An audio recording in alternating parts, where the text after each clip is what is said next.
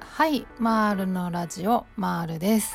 おはようございます。今日は6月3日金曜日ですね。はい週末ヒューっていうね感じですね。はいっていうか6月ですね。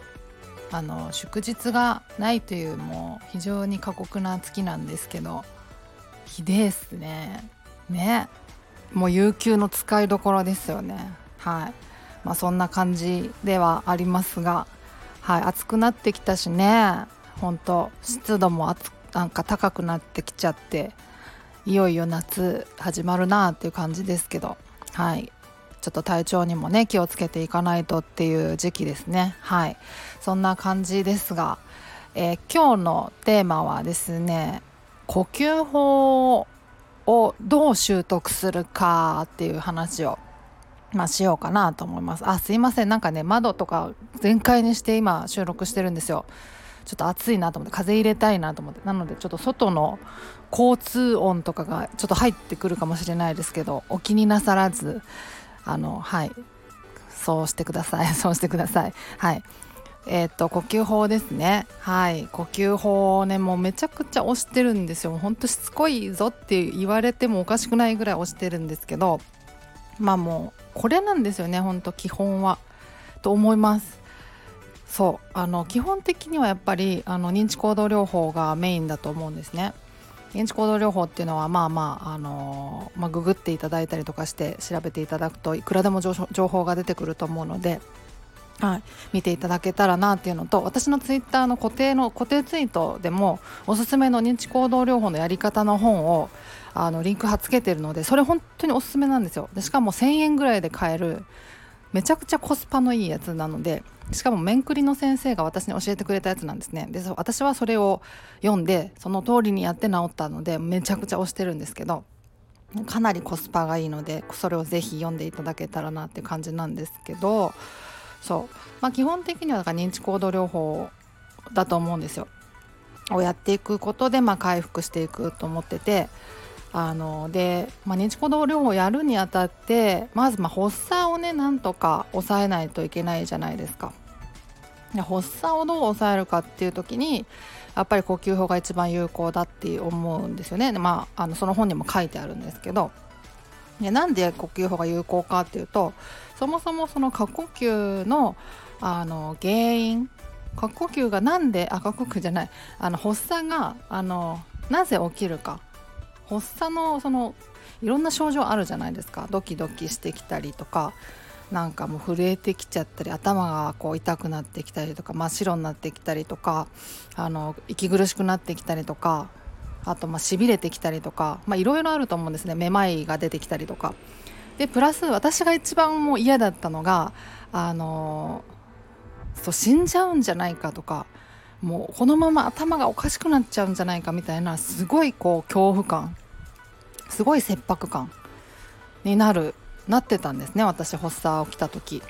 もうこのままもうおかしくなっちゃうんじゃないかっていうような状態っていうなんか思考破局的な思考ですね。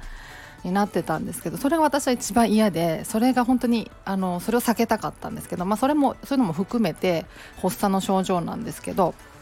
それが何で出てくるかっていうと、まあ、過呼吸が原因なんですね。無意識のうちに過呼吸になっちゃって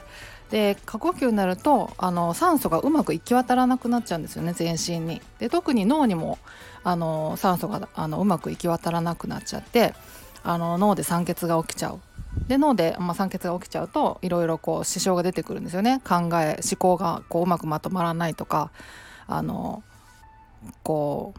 う理論的に考えられないとかっていうのが出てきちゃうっていうので、まあ、それがあの発作の症状につながっていくんですよね。うん、なのでとにかくあの過呼吸を抑えないといけないんですよね。でそのために呼吸法を使う。で呼吸法を使って、まあ、人間のいわゆるこうあの平均的な呼吸数を意識的にやるっていうことなんですけど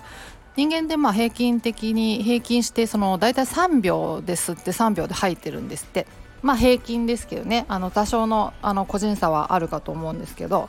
まあそその3秒吸って3秒吐くっっていうのを意識的にやるんですよね。でそれでまあ通常の呼吸数にあえて戻していくプラスもうすでに過呼吸になっちゃってるんで息吸いすぎちゃってるからあのできるだけこう数量を抑えたいっていう意味であのプラス息を止めるっていう工程工程が、まあ、10回に1回ぐらい入るんですよ。まあ、それがまあ私がやってた呼吸法なんですけど、まあ、そういう呼吸法をやって過呼吸を抑えてそれで発作の症状をまあ抑えていくっていう感じになるんですけど実際それをやるとですねあの、まあ、すでに発作なうっていう時でも発作がまあ徐々に収まっていく感覚が味わえます。味わえました私は。はい。であの発作起きそうだなどうしようやばいなみたいな時あるじゃないですか。そういう時も呼吸法をこう事前に始めておくとあの発作に至らないっていうそういう感じですねもちろんその呼吸法ね結構ねあのやることは単純なんですけど実際にこううまくやれるようになるためにはなんか何回かトライしないといけなくて慣れ慣れみたいなのがやっぱ必要なんで最初のうちはそんなにそこまでこう効果を実感できないかったりもすると思うんですけど私もそうだったんですけどね。うん、でもこう慣れてくると上手くなってくると本当にこう事前に発作を抑えるとか。ですでにもう発作出ちゃってますっていう時でもあの呼吸法やるとあの発作を早く抑めることができるとか、まあ、そういうふうな効果が望めます。私はもう本当に助けられました。はい。なのでまあ呼吸法ぜひぜひ習得おすすめなんですよね。うん、で呼吸法をやって発作はまあ自分で抑えられるんだっていう風なことが何度も何度もこう実感できてくるとそれが自信になってくるじゃないですか。うん、発作起きたところであの呼吸法さえやれば抑えられるしっていうか事前にもあの予防もできるしっていうのが分かってくるとね、うん、なんか発作なんて別に大したことないじゃんっていう風な感じになってくるんですよ実際。そうそうなってくるとやっぱもうどんどん回復傾向ですよね。もう気にならなくなってくるというかいろんなことが。うん。まあそんな感じであの自信がついてくると予期不安自体もあの少しずつ出なくなってくるっていう感じになってくるのでだから本当にあのねあの呼吸法めちゃくちゃおすすめなんです。でどう習得するかなんですけどまあねあのとにかくやるしかないんですよね。うん、そう。だから最初はね難しいんですよ。やってるつもりなんだけど全然効果が出てこないってことももしかしたらあるかもしれなくて。私はねあのすごい腹式呼吸で、まあ、基本腹式呼吸なんですけど腹式呼吸はね結構得意だったんですよね。ヨガとかやってたから。あの腹式呼吸の感覚を知ってたから、うん、なんかだから呼吸法結構割と最初からうまくできてすぐに効果実感できたんですよね。うん、ただやっぱり腹式呼吸慣れてないという人はあのちゃんと息吸ってるつもりなんだけどお腹まで息が届いてないとかっていうことはあると思います。だからあのやってるつもりだけどなかなか効いてこないっていうことはあるのかなと思ってて、うん、だからまあ腹式呼吸の練習を普段からするっていうのも大事なのかもしれないですよね。うん、あの人類である限りで必ず効くはずなので本当に。あの過呼吸なんでね原因は。発作の原因は。うん。なので効かないんだとしたらうまくできてないんだと思いますね。はい、やっぱ私もねやっぱ最初はうまくできなかっったんですよね。で呼吸法やっても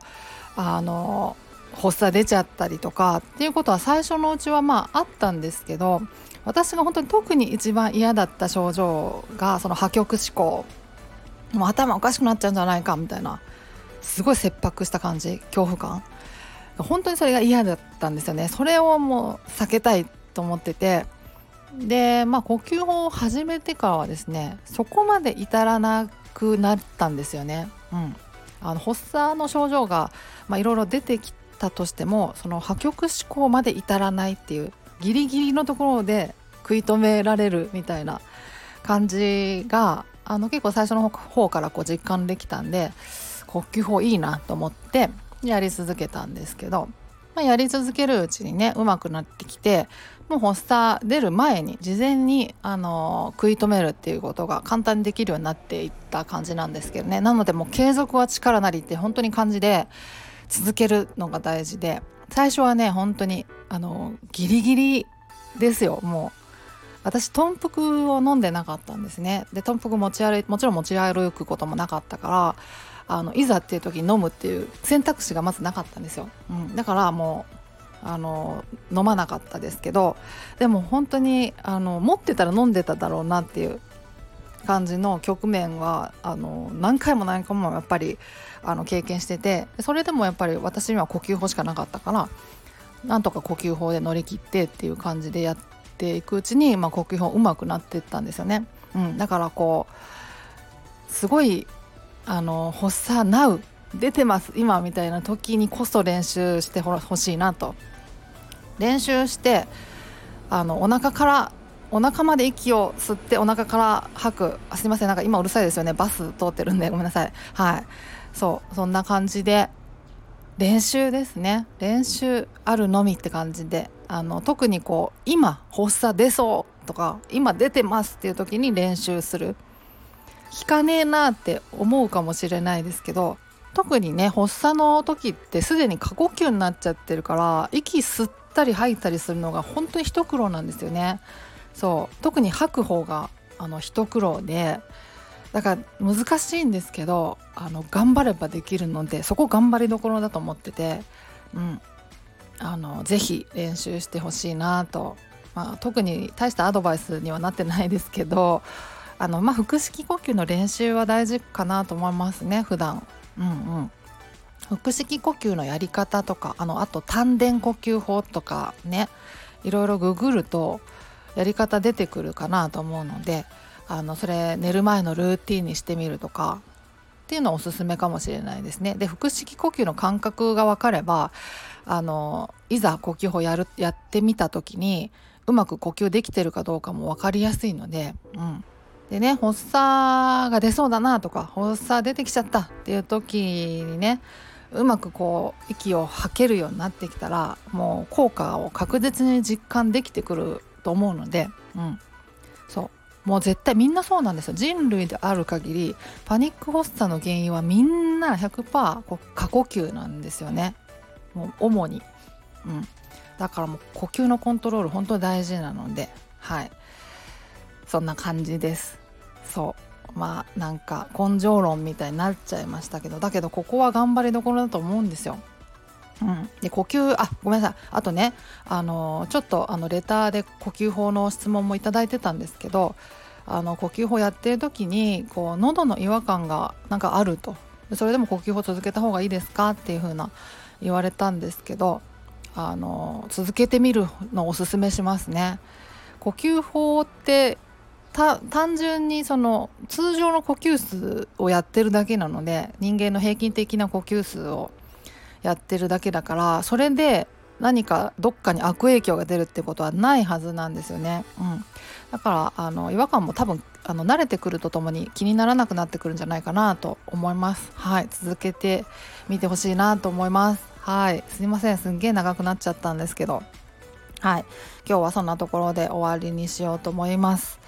ではまた次回お会いしましょう。ではでは。